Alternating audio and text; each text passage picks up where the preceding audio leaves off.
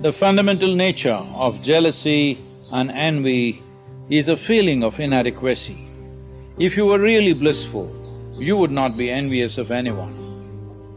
We must understand this. When someone around you does well in any aspect of life, you must find joy in this success, in this well-being. But unfortunately, a whole lot of people tend to make themselves miserable.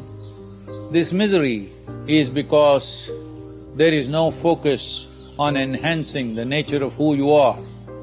Your only idea of life is in comparison with others.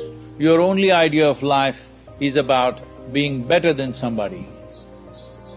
The moment we describe success as being better than others, right from kindergarten school, this has been established. Our education systems and family circumstances and social situations have established this, that you want to be on top of everybody, that is your idea of success. You want everybody to be beneath you.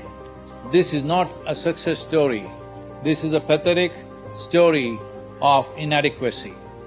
Please do not live in these inadequacies. If you dig deep enough within yourself, there is something so wonderful and blissful, so absolutely spectacular, which is life. Do not live just in the confines of your psychological spaces. You are alive.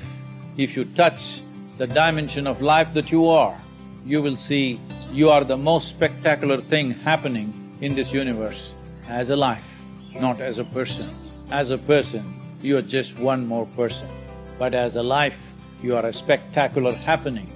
You are here to experience, enjoy and celebrate this life. Blessings to all of you.